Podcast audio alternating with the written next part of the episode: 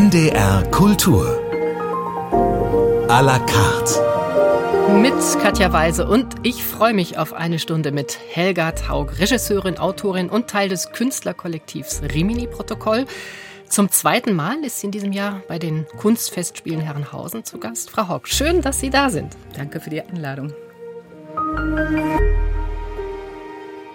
Vielfach ist ihr Abend All Right Good Night ja bereits ausgezeichnet worden. Im vergangenen Jahr war eingeladen zum Berliner Theatertreffen, nominiert für den Mülheimer Dramatikerpreis in der Kritikerumfrage von Theater heute Stück des Jahres. Das ist eine sehr persönliche Arbeit, in der sie zwei Erzählungen auf ungewöhnliche Weise koppeln, die von dem allmählichen Verschwinden ihres Vaters in der Demenz und die von dem sehr mysteriösen Verschwinden des malaysischen Passagierflugzeugs im März 2014, MH370. Ich bin sicher, viele erinnern sich noch.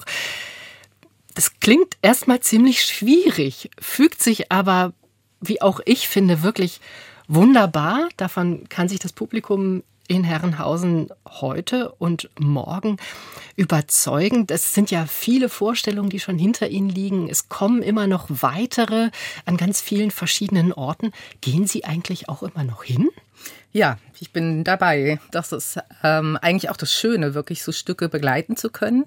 Ist vielleicht bei dem Stück ein bisschen anders als bei, an, bei anderen Produktionen, wo ich dann doch sehr viel enger mit den Protagonistinnen und Protagonisten noch arbeite und wir es aktualisieren auch das Stück. Aber ja, es geht schon darum, irgendwie dabei zu sein, zu gucken, irgendwie, wie richten wir das ein in den entsprechenden Räumen und auch ja die Spannung zu halten, obwohl ja man dann so vermeintlich ja in eine Routine kommt. Hm. Ich habe ja schon gesagt, Sie verknüpfen diese beiden mhm. Erzählebenen. Ähm, ich glaube, angefangen hat es mit dem Verschwinden des Flugzeuges. Also es war ein richtiges Rechercheprojekt. Wie ist es dann dazu gekommen, dass Sie das mit dieser sehr persönlichen Geschichte von der Demenz Ihres Vaters verbunden haben? Ja, mich hat am Anfang wirklich eher das Motiv des Verschwindens interessiert und ähm, über Verschwinden auf dem Theater zu erzählen. Also da eigentlich auch schon etwas zu wagen, was sich ausschließt, weil ja, auf dem Theater geht es halt ums äh, präsent sein mhm. und äh, Licht anmachen und äh, deutlich sein und das hier und jetzt feiern. Und ähm, ja, nach einer Serie von Stücken habe ich mich eigentlich gefragt, wie das ist, wenn man so eine äh, uneindeutige Situation schafft. Also wo nicht ganz klar ist, wer ist denn jetzt eigentlich wirklich da, was ist eine Einspielung. Ähm, ja, in dieses Feld zu gehen, das war praktisch irgendwie auch ja inhaltlich erstmal so eine Setzung und eine Idee. Und ähm, die Recherche hat uns dann ziemlich schnell zu diesem ja, Verschwinden von, der, von dem Flug äh, MH370 geführt. Und ich bin da auch in der Recherche wirklich irgendwie sehr, sehr verloren gegangen, sozusagen auch selber, weil es wirklich unglaublich spannend ist, irgendwie rauszukriegen, ja, was ist denn wirklich passiert? Also es wurde ja immer noch nicht offiziell geklärt, ähm, was passiert ist, ist klar, das Flugzeug ist weg, es wurden auch einzelne Frackteile gefunden. Aber es gibt einfach keine offizielle Stellungnahme, sondern irgendwie ganz, ganz viele Mutmaßungen und ganz, ganz viele Verschwörungstheorien. Und in die habe ich mich so reingestürzt. ähm, mich hat aber auch relativ schnell die Perspektive der Angehörigen interessiert. Also wie geht man damit um? Also wie, ja, denke ich irgendwie, nein, die Person kann nicht tot sein und ähm, was ich behalte, das Zimmer noch so eingerichtet, wie es eben eingerichtet war, als die Person verschwunden ist oder ändere eben nichts. Es gab eine Anekdote, die ich gelesen habe, wo die Frau einfach nicht den Rasen mäht. Also das Flugzeug ist ja 2014 verschwunden, also irgendwie ähm, den Rasen wuchern lässt, weil sie eben sagt, das muss ihr Mann machen, wenn er zurückkommt. Also so festhält auch an diesem Glauben, dass ähm, die Personen wieder auftauchen. Und andere haben eben sehr früh damit ähm, abgeschlossen und versucht irgendwie mit ähm, ja einen Umgang damit zu finden, zu sagen, die sind tot, die sind, die kommen nicht wieder. Und deshalb, das hat mich auch dann unter anderem eben dazu geführt, wie geht's mir eigentlich in der Situation, wo ich mit dem Verschwinden äh, meines Vaters umgehe. Also inwiefern, an was halte ich eigentlich fest? Wie geht man, ja, wie, wie, wie verarbeitet man das? Wie lässt man sich eigentlich auf so eine Ungeklärtheit ein? Das kennen sicher viele, ist ja ein großes Thema. Es ist ein Abend, der sehr stark geprägt ist von Musik. Darüber wollen wir gleich auch noch sprechen. Wir hören jetzt einen Ausschnitt aus dem Abend. Barbara Morgenstern, mit der Sie schon sehr viel zusammengearbeitet mhm. haben, hat das komponiert. Ocean Infinity mit dem Safran Ensemble. Mögen Sie dazu noch kurz was sagen? Ja, ist eben eine sehr enge Zusammenarbeit für das Stück auch gewesen, weil auf der Bühne tatsächlich fast kein Wort gesprochen wird. Also die Situation der Inszenierung ist, dass die Menschen einen projizierten, also die Zuschauerinnen und Zuschauer einen projizierten Text lesen. Das ist eigentlich ein kollektives Leseerlebnis. Ähm, und der ist auf eine Gase projiziert, die vor der Bühne gespannt ist. Und dahinter ist das Ensemble, das Safran-Ensemble Barbara Morgenstern hat zum ersten Mal eigentlich für ein ja, klassisches Ensemble ähm, komponiert. Und wir haben dann versucht, eben Text und Musik wirklich ganz, ganz eng miteinander zu verknüpfen und aufeinander abzustimmen.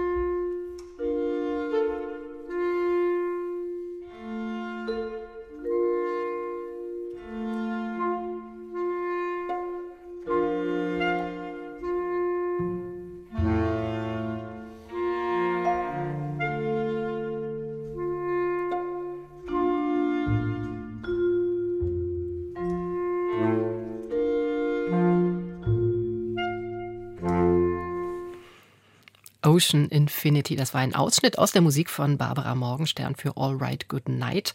Mit besonderer Genehmigung der Komponisten durften wir das spielen heute hier bei NDR Kultur à la carte.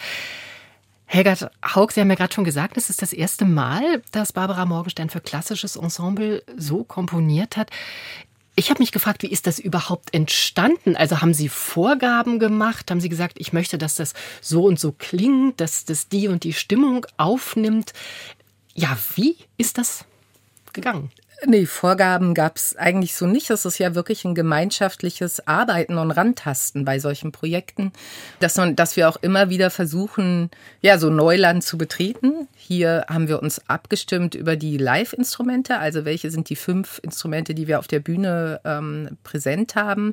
Dazu gibt es ja sieben andere Instrumente, die man eben hört, mit denen wir Einspielungen gemacht haben. Und auch bei dem Stück spielen die Live-Musikerinnen und Musiker zu Aufnahmen der anderen Musikerinnen aber auch zu sich selbst. Also es ist irgendwie sehr komplex gebaut. Ähm, man sieht dann auch irgendwann in der Projektion tatsächlich, ach, da ist da tatsächlich eine Harfe oder die Instrumente, die man vielleicht schon so rausgehört hat und nicht gesehen hat. Ähm, nee, und das ist ein Prozess wirklich. Also, dass man, das, was wir ausprobiert haben, es gab praktisch sowas wie ein ganz große Textschatulle, sag ich mal, also ein, ein Online-Dokument, wo ich irgendwie erstmal versucht habe, irgendwie auch diese beiden Stränge miteinander zu verbinden und, und das ähm, ja zu weben, dieses Stück. Aber das war auch sehr, sehr viel umfangreicher am Anfang als das, was man dann tatsächlich jetzt bei der Inszenierung hört oder sieht, vor allem liest.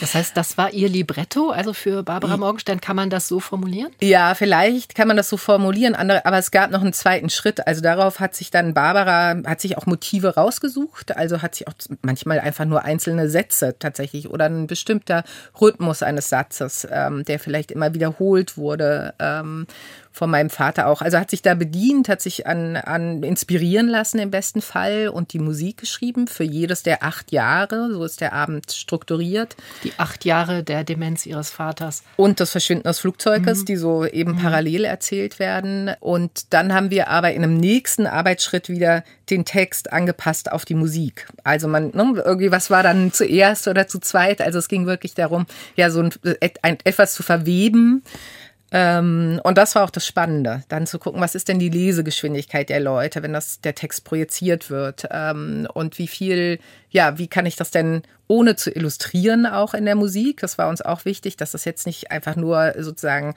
ja etwas untermalt, was ich lese, sondern eine ganz eigenständige Stimme hat und wie kann ich das miteinander verbinden? Das ist ja sehr ungewöhnlich, dass man wirklich fast den ganzen Theaterabend nur liest. Mhm.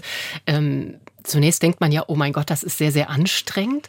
Ähm, es geht immerhin zweieinhalb Stunden. Ich habe das dann gar nicht so empfunden, ähm, weil das müssen wir vielleicht noch mal ganz klar sagen. Es gibt wirklich keine ja, Schauspielerinnen, Schauspieler auf der Bühne, sondern man sieht diese Musiker, die Musik machen oder manchmal eben auch gar nicht. Und äh, eigentlich werden nur die Kapitelüberschriften gesprochen, also im Wesentlichen für diese acht Jahre.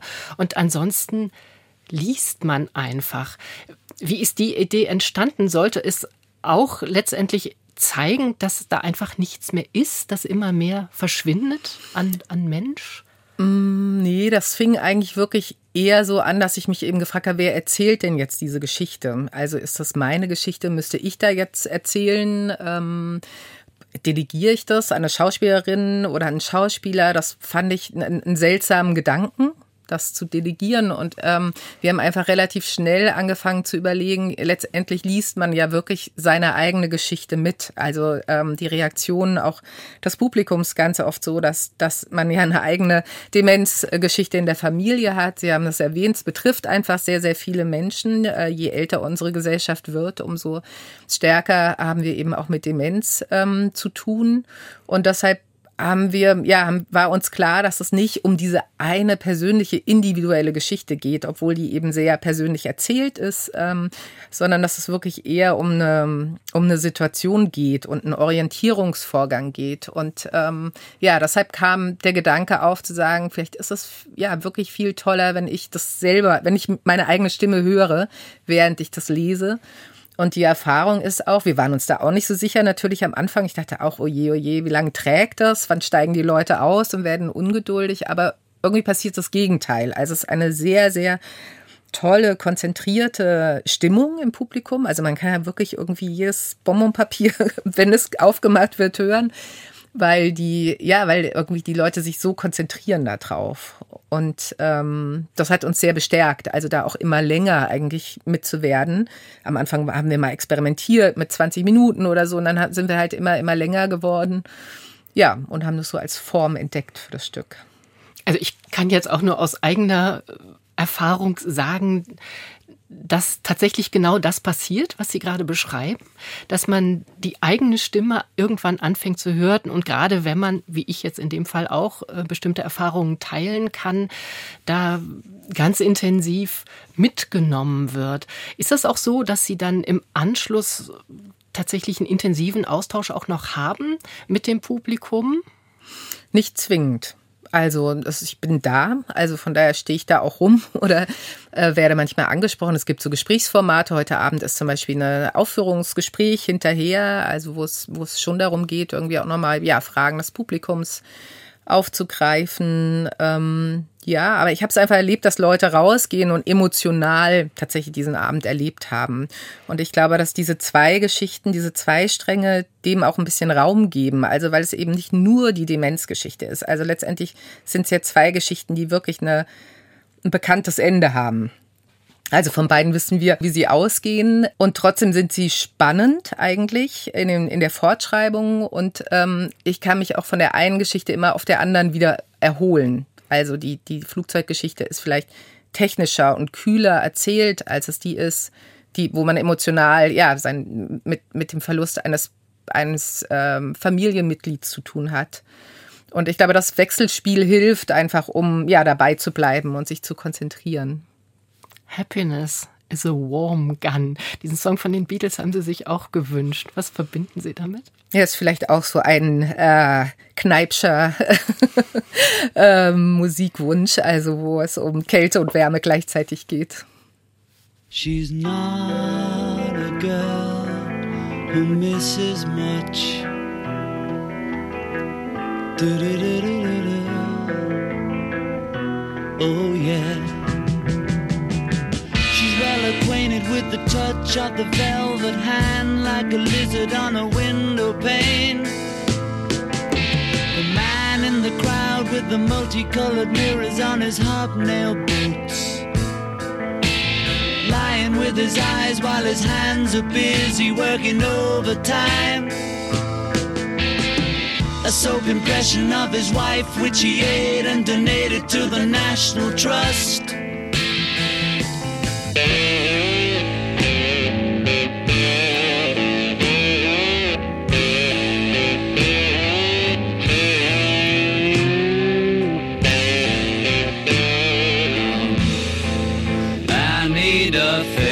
I'm going down, down to the bits that I left uptown. I need a fix cause I'm going down. Mother Superior jumped the gun. Mother Superior jumped the gun. Mother Superior jumped the gun. Mother Superior jumped the gun. Mother Superior jumped the gun. Mother Superior jumped the gun.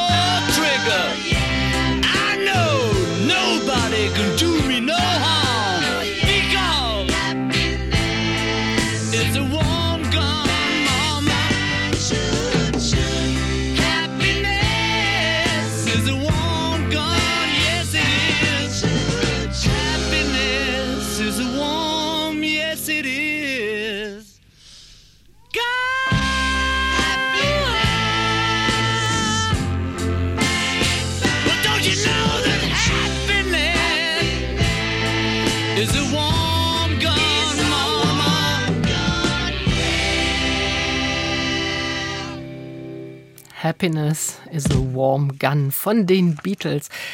Helga Taug, Musik spielt ja auch bei Demenz eine wichtige Rolle. Ich habe mich gefragt, das ist ja eine Frage, bevor wir gleich auf die Musik zu sprechen kommen, die an dem Abend durchaus auch gestellt wird. Würden Sie eigentlich von Erkrankung sprechen? Demenzerkrankung, das kommt einem ja so leicht über die Lippen, aber ist das überhaupt? Ja, so? das setzt ja voraus, dass es eine Heilung gibt. Ähm Insofern, ja, ist das keine Krankheit. Das ist ein Zustand den man, glaube ich, in der Distanz betrachtet auch ganz gut beobachten kann. Und verwirrend wird er wirklich, wenn man ganz nah dran sitzt. Also das war auch so ein Erlebnis, das ich beim Schreiben dann hatte, irgendwie, wo ich dann angefangen habe, auch ähm, ja Notizen, Tagebucheinträge, auch das, was ich mit meinen Geschwistern, äh, wie wir uns so mitgeteilt haben, was wir erlebt haben, ähm, ja, was ich da nochmal so bemerkt habe, dass wenn man so nah da dran sitzt, irgendwie, ja, wie, wie unklar eigentlich dieser Vorgang ist und welche Auf und Abs da gibt und natürlich auch ähm, vor allem gepaart durch sehr viel Hoffnung, dass man irgendwie denkt, es wird jetzt besser, jetzt war plötzlich doch ein Treffen, ähm, wo ich nochmal erkannt wurde oder wo irgendwas ganz präsent war ähm, auf die Distanz gesprochen. Natürlich ist es irgendwie ein ganz klares immer weniger und ähm, kann nicht aufgehalten werden und kann nicht geheilt werden. Das heißt, diese Protokolle, die Sie geführt haben und Ihre, ich glaube, drei Geschwister, mhm. sind ja ein ganz wichtiger Bestandteil auch gewesen äh, oder eine ganz wichtige Grundlage jetzt ähm, für diesen Abend. Würden Sie auch sagen, Sie konnten mit Ihrem Vater länger zusammen singen als sprechen?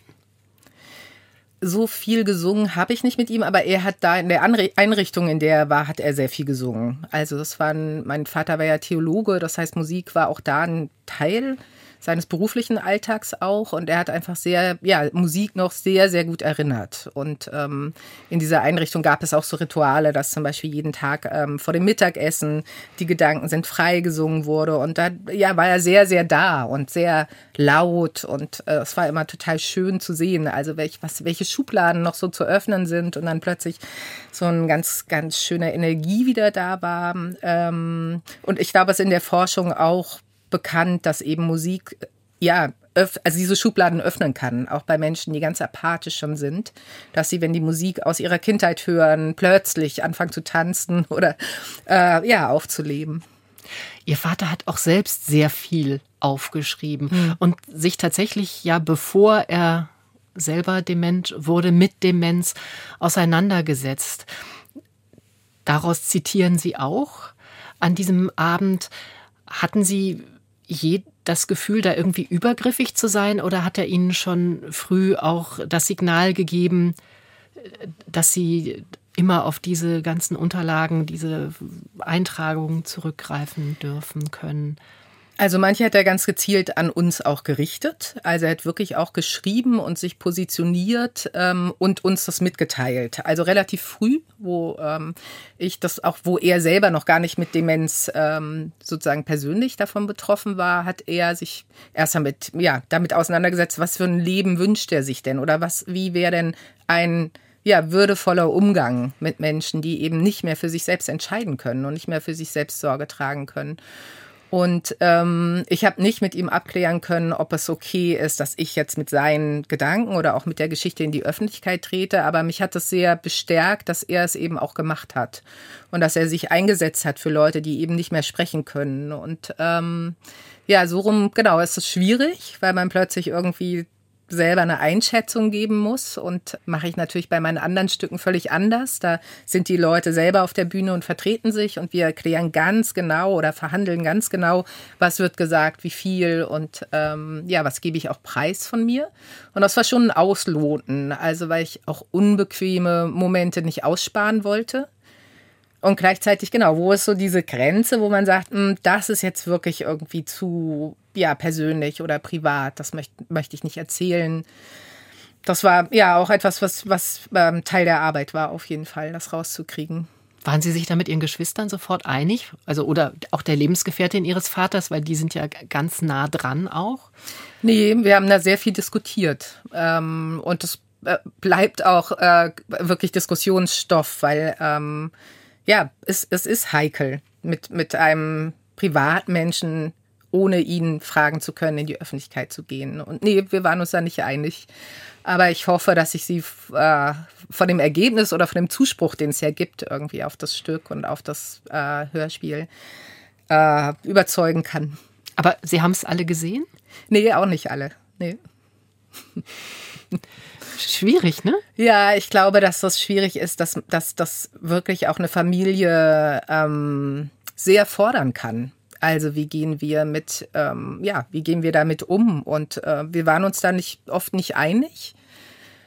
Wir sind auch, also wir sind drei, also ich habe drei Geschwister, aber zwei sind irgendwie deutlich jünger, weil sie aus einer ähm, zweiten Ehe sind meines Vaters. Ich glaube, auch das macht einen riesen Unterschied. Also wo stehe ich selbst im Leben? Also wie nehme ich, ja, kann ich irgendwie Abschied nehmen oder nicht? Vielleicht habe ich gerade ganz andere Fragen in meinem Leben ähm, wer ist dicht dran? Ich war gar nicht so dicht dran, weil ich in Berlin lebe und mein Vater nicht. Das heißt, ich bin immer wieder für Momente hingefahren. Es gab eben ähm, meine größere Schwester oder auch die Lebensgefährtin, die viel, viel enger tagtäglich eigentlich damit zu tun hatten. Und das sind alles natürlich irgendwie ganz brisante äh, Streitthemen, die ja in jeder Familie auch auftauchen werden, die sowas erlebt. Ja.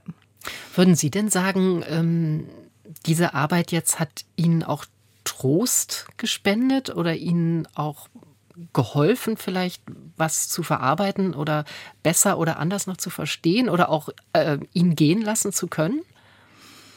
Ja, also es ist, ich glaube, man darf es nicht verwechseln mit einer Trauerarbeit. Die, mhm. die findet schon woanders statt. Ähm, aber mir hat es total geholfen, das nochmal so anzugucken. Doch, das, das auf jeden Fall. Also und ein Stück weit natürlich auch ihn da präsent zu halten. Also letztendlich, also ja, ist, ist er damit ja auch, also andere Leute stellen halt einen Grabstein auf. Also mir, mir geben Grabsteine nichts. Aber mir gibt es was, wenn ich mich äh, auseinandersetzen kann und Gedanken, die er hatte, irgendwie veröffentlichen kann oder in eine Diskussion tragen kann. War das auch mit ein Grund, dass Sie gesagt haben, ich bringe jetzt auch noch ein Buch dazu heraus? Also im Juli erscheint der Roman unter dem gleichen Titel bei Rowold. Ja, also es ist auf jeden Fall nochmal eine größere Öffentlichkeit. Also so ein Theaterstück ist ja sehr, sehr flüchtig. Ähm, wir, wir touren das weiter. Wir touren das jetzt auch ins Ausland, was ganz toll ist. Also es wird eine englische Sprachfassung geben. Wir sind nächstes Jahr in Taiwan. Dann gibt es dann eine taiwanesische äh, Sprachfassung. Also man kann das komplett übertragen. Aber natürlich ist ein Buch noch mal eine andere Form. Ähm, und mich hat das gereizt, zum ersten Mal zu sagen, ich möchte das auch in eine Buchform bringen. Das ist jetzt auch nicht nur eins zu eins praktisch das, was man im Theaterstück erlebt, sondern das irgendwie in ganz enger Zusammenarbeit mit der ähm, Redakteurin auch mehr geworden und ausführlicher geworden und auch mit neuen Perspektiven eigentlich kombiniert worden.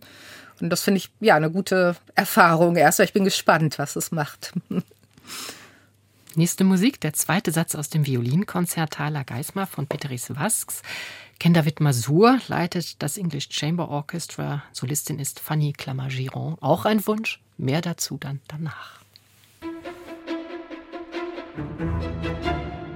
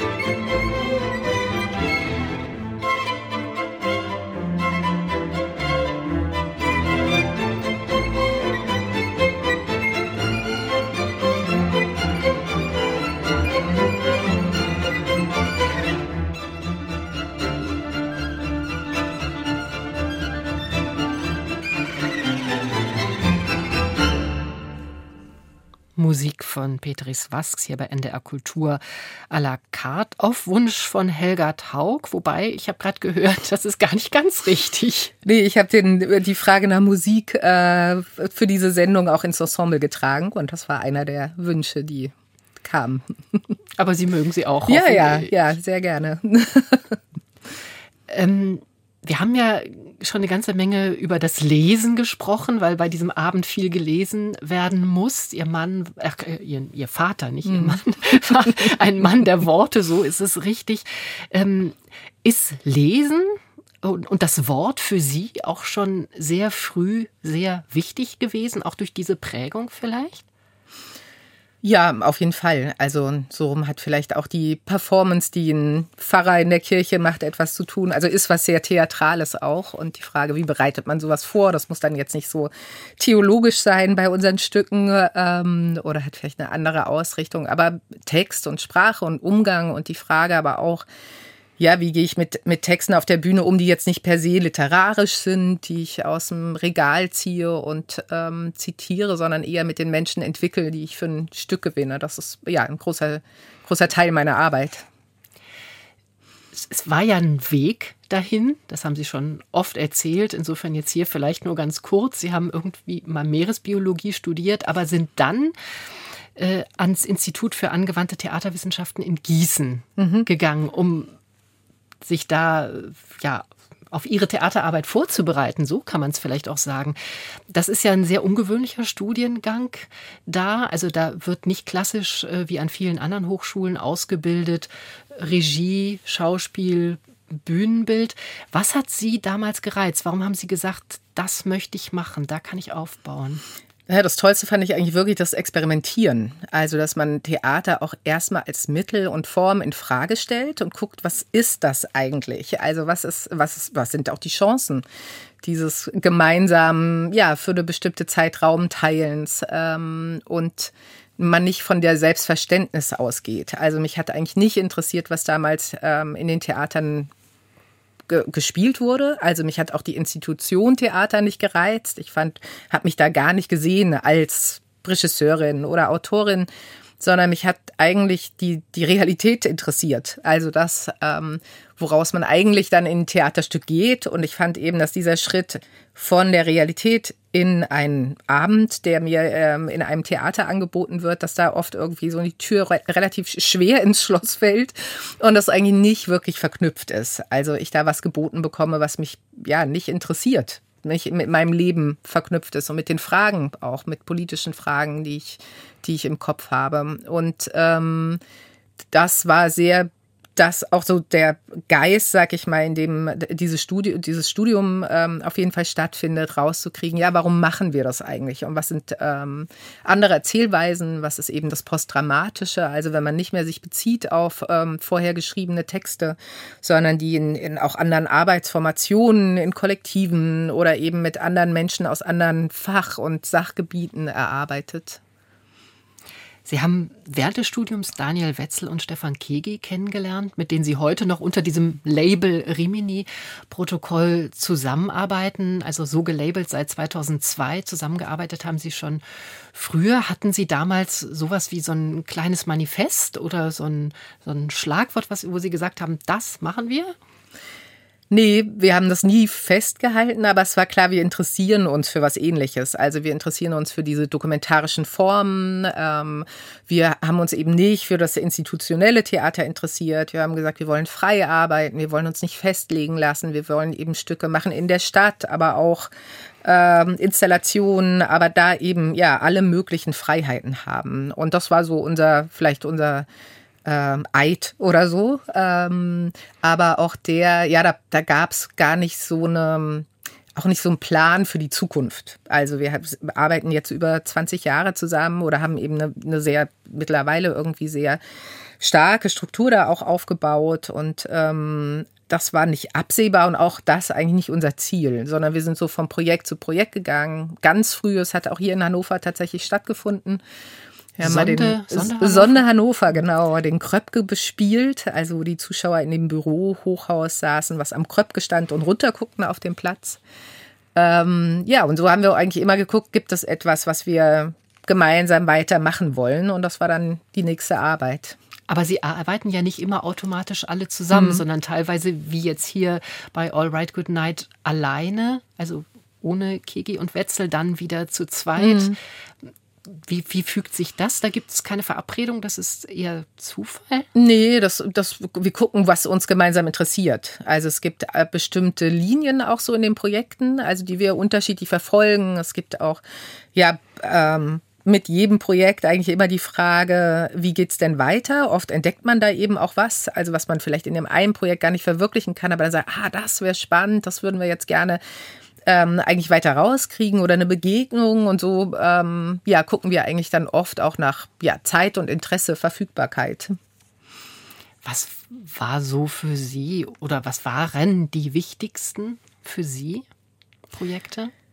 Ah, es sind viele. Ich glaube, ähm, immer dann, ja, wenn das irgendwie, wenn man eigentlich nie wusste, ob es klappt, wurde es spannend. Also eigentlich oft auch ähm, ja, Projekte, die, die herausfordernd war, wo man irgendwie gesagt hat, komm, ja, wir versuchen das. Also Chinchilla Arschloch, was was, war auch so ein Stück, was wir eben hier gezeigt haben.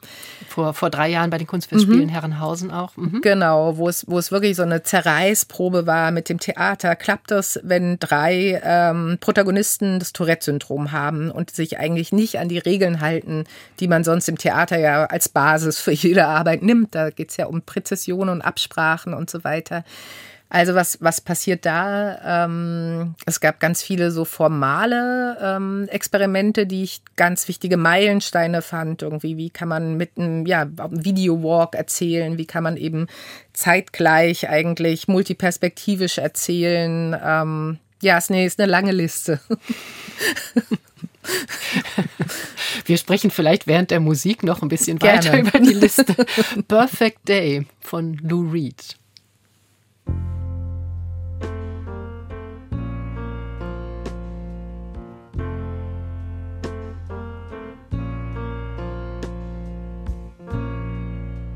Just a perfect day.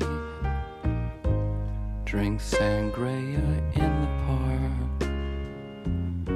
And then later, when it gets dark, we go home.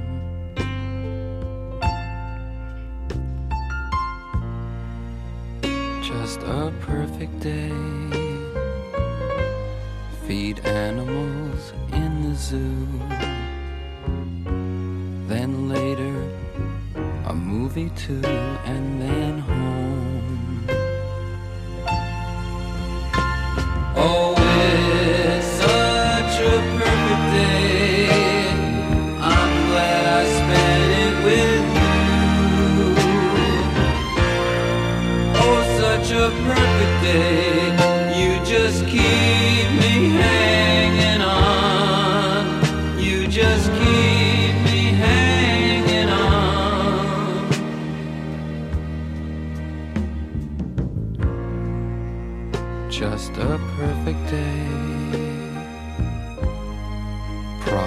all left alone. Weekenders on our own, it's such fun.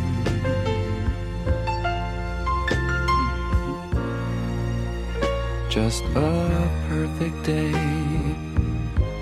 You made me forget myself. I thought I was someone else, someone good.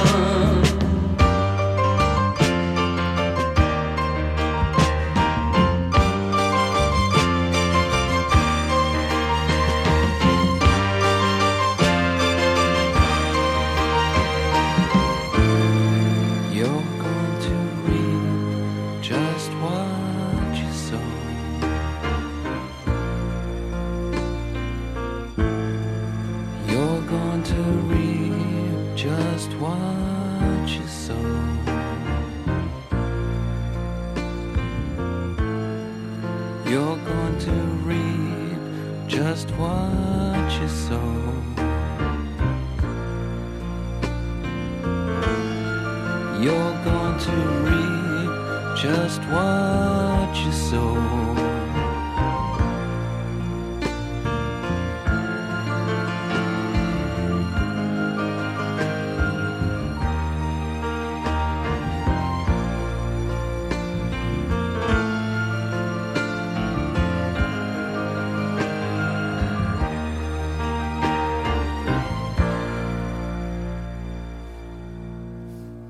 Lou Reed, A Perfect Day, Helga Taug.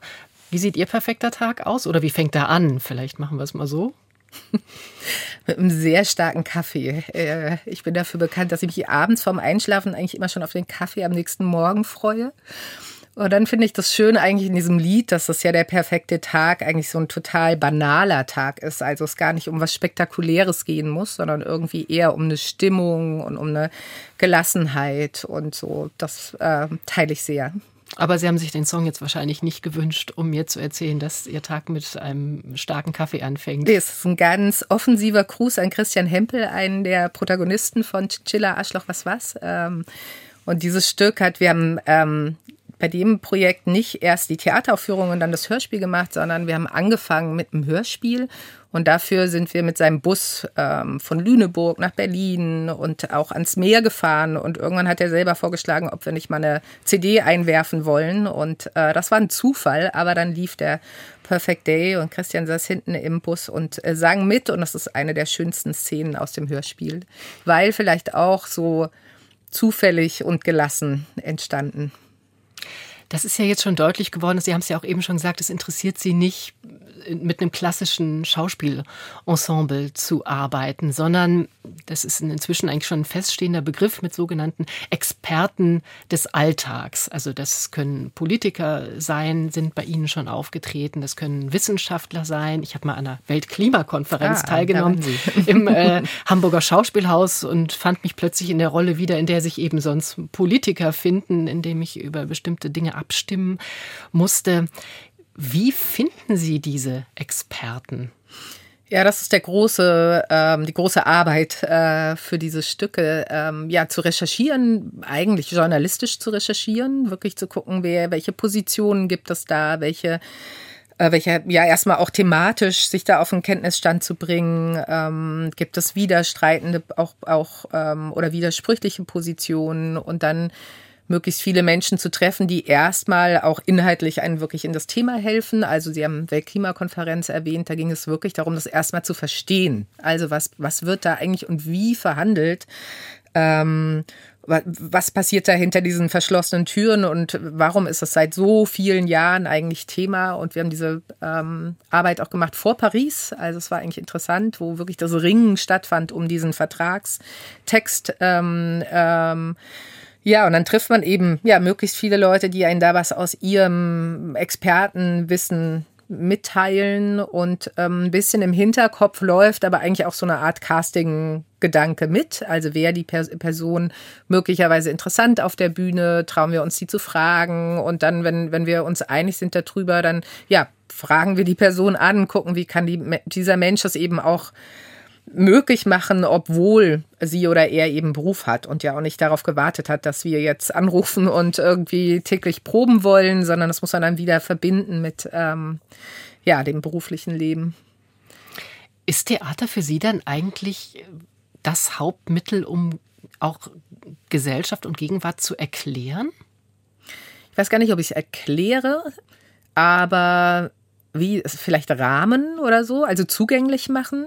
Also ähm, ganz wichtig ist eigentlich für mich, dass man nicht so tut, als wäre man schlauer im Theater, also eine Antwort praktisch mit auf den Weg gibt, sondern einlädt zum mit gemeinsamen Denken eigentlich. Also wir verhandeln wirklich Stoffe oder Fragen, ähm, wie die Klimathematik. Also wie ist das vielleicht übersetzbar, ähm, wenn das komplexe Themen sind? Also da war es ja so, dass man Teil einer Delegation war, und ich weiß nicht, welches Land sie waren, ob sie es noch wissen, aber man nee. bekommt, bekommt also ähm, ja eine Perspektive praktisch auf die Fragestellung mitgeteilt und auch den Auftrag hinterher, ja eine Entscheidung zu treffen, die aber die Komplexität abbilden muss dieser Fragestellung.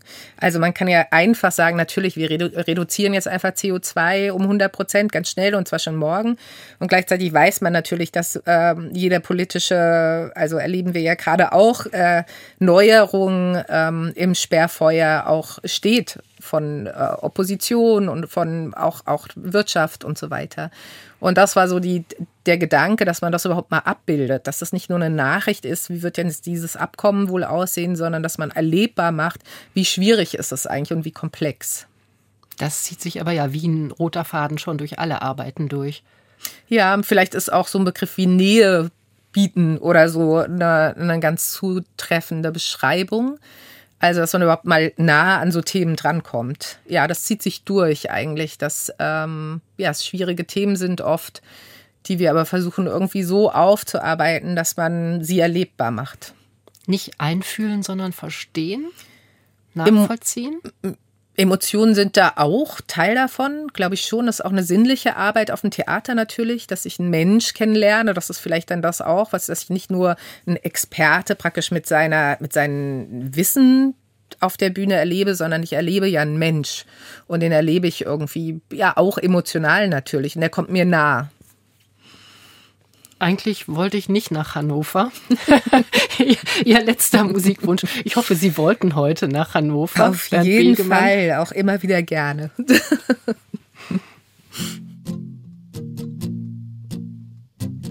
Die Arbeit war vorbei, ich hatte nichts weiter vor, also fuhr ich heim.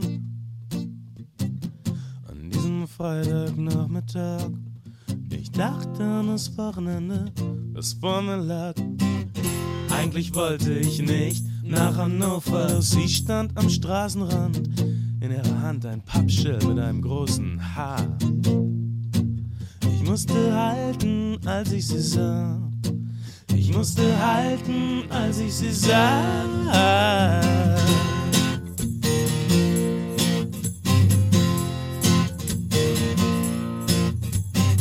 Sie hatte kein Gepäck Sie stieg einfach ein und sie freute sich. Ich dachte mir, bleib vernünftig. Sie mag nicht dein Auto, sie mag nicht dich. Hm. Eigentlich wollte ich nicht nach Hannover, doch ich war ohne jede Verpflichtung. Also sagte ich zu ihr, ich sagte, wir fahren beide in dieselbe Richtung. Hm. Wir fahren beide in dieselbe Richtung.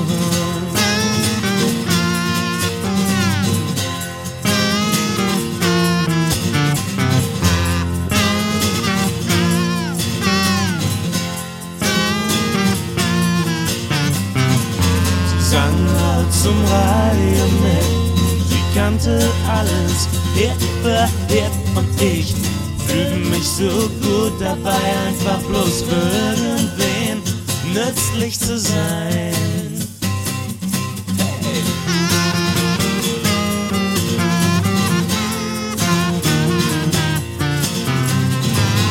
Baustellen und Staus, doch wir kamen gut durch, wir kamen überall raus.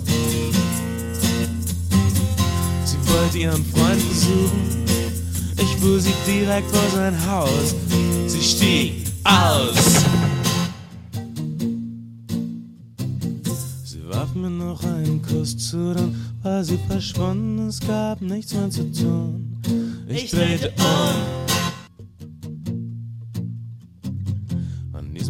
Späten Freitagnachmittag.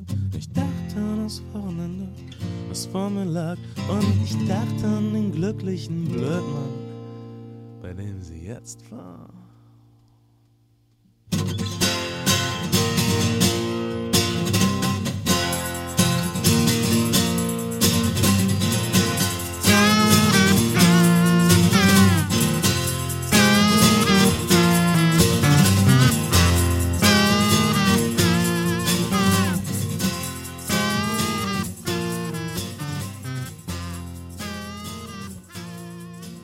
NDR Kultur à la carte, Bernd Begemann. So kann man unversehens in Hannover landen. Helga Taug ist, wie gesagt, auch gerade hier zu Gast bei den Kunstfestspielen Herrenhausen.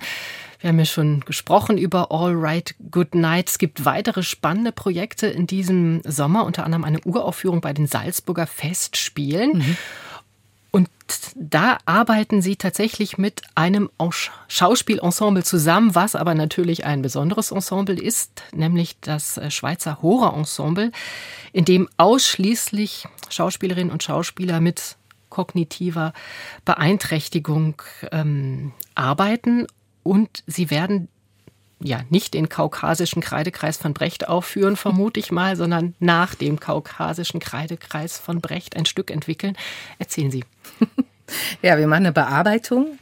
Ähm, erstmal war das wirklich eine Auftragsarbeit. Also ähm, die Frage wurde an mich herangetragen, ob ich mit dem Horror-Ensemble zusammenarbeiten möchte. Das hat mich natürlich total gefreut, weil ich die Arbeit wirklich sehr schätze. Ähm, das ist ja auch ein Ensemble, was seit 30 Jahren professionell wirklich Theater macht und sich auch so versteht. Also so rum für mich wirklich auch eine ja eine neue, neue Situation. Normalerweise, wir haben es gerade gesagt, suche ich mir eigentlich mein Ensemble zusammen. Ich gucke irgendwie, wer, ja, wen platziere ich da aufgrund der Person und der Inhalte, die die Person mitbringt. Und hier war es so, dass ähm, ja, ich eigentlich eine Auswahl, ich habe fünf ähm, Darstellerinnen aus diesem Ensemble, die ähm, ja, ich praktisch bekommen habe. Und ähm, mit denen arbeite ich jetzt äh, nah erstmal wirklich an dem Brecht-Text. Also wir haben uns ähm, versucht, eben damit auseinanderzusetzen und zu fragen, wie diese Entscheidung der richtigen Mutter, ist es die biologische Mutter, die richtige Mutter oder die soziale Mutter, die richtige Mutter? Das ist ja so ein Thema, was da verhandelt wird und ähm, unkonventionell entschieden wird in dem Stück von, dem, von einer Figur des Richters, ähm, den wir auch besetzt haben. Und wir erzählen es aber weiter, indem wir sagen, und das war eine Antwort eigentlich von einem der Spieler, als ich gefragt habe, wie würdest du denn entscheiden? Also ist das die, die Entscheidung, die dieser Richter fällt in dem Stück von Brecht, ist die richtig? Und er meinte, ich würde das Kind fragen und hat somit auch ein bisschen den, den Startkick eigentlich für dieses äh, Projekt gegeben, weil ich dachte, ja genau, das ist eigentlich die richtige Antwort. Und deshalb äh, fragen wir in dem Stück das Kind, also auch die Spieler, ja, nach der richtigen Mutter oder dem mütterlichen. Und ähm, auch wieder eine Zusammenarbeit mit Barbara Morgenstern. Die macht die Musik dafür. Wir haben eine Perkussionistin auf der Bühne und im Moment, ja, ab Ende Juni stürzen wir uns in die Proben. das heißt, bisher sind Sie noch so in den Vorproben. Ja, genau. Also wir haben uns jetzt schon mehrfach getroffen und diese ganzen Stücke haben immer einen sehr langen Vorlauf und ähm, trifft sich dann für zwei, drei Tage und probiert ein bisschen aus, probiert auch technisch aus. Ähm, und dann gibt es nochmal eine Schlussprobenphase. Äh, Bleibt also auf jeden Fall spannend. Die Uraufführung in Salzburg ist am 12. August. All Right Good Night kann man heute und morgen Abend bei den Kunstfestspielen hier in Hannover sehen. 19.30 Uhr geht's los und wenn mhm. ich das richtig weiß, gibt es für morgen, glaube ich, auch noch ein paar Karten. Ein paar gibt es noch. Also ja, fühlen Sie sich eingeladen. für alle die, die nicht die Gelegenheit haben, dahin zu gehen, aber vielleicht neugierig geworden sind, wir haben es vorhin schon kurz angerissen. Es gibt jetzt auch einen Roman, der am 18. Juli bei Rowold erscheint. Also da kann man das dann in ein bisschen anderer und ausführlicherer Form nochmal nachlesen. Helga Taug, ich wünsche Ihnen alles Gute und äh, weiter viele spannende Projekte und viel Energie. Vielen Dank. Das war NDR Kultur à la carte. Mein Name ist Katja Weise.